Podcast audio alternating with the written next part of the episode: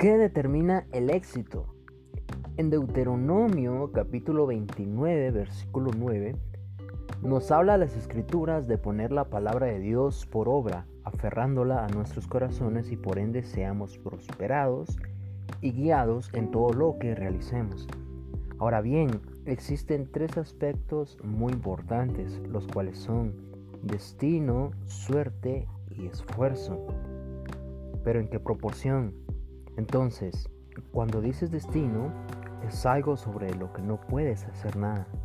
Cuando dices suerte, otra vez, es algo sobre lo que no se puede hacer nada. Entonces, lo único que está en tus manos es esfuerzo. Debe haber una exuberancia al 100% en todo lo que se realice con excelencia, agradando a Dios primeramente y en nuestra vida diaria. Lo que sucede, sucede. Así que no dejes tu capacidad al destino o a la suerte. Coloca todo en las manos de Dios. No podemos adivinar el futuro, pero sí visualizar el futuro trabajando fuertemente ahora mismo en el presente, colocando esfuerzo, dedicación y pasión en las cosas.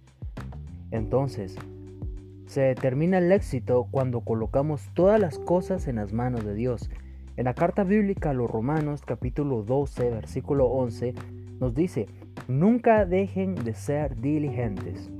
Cuando colocamos a Dios en primer lugar y lo agradamos en todo, nuestro éxito está garantizado en todos los aspectos de la vida.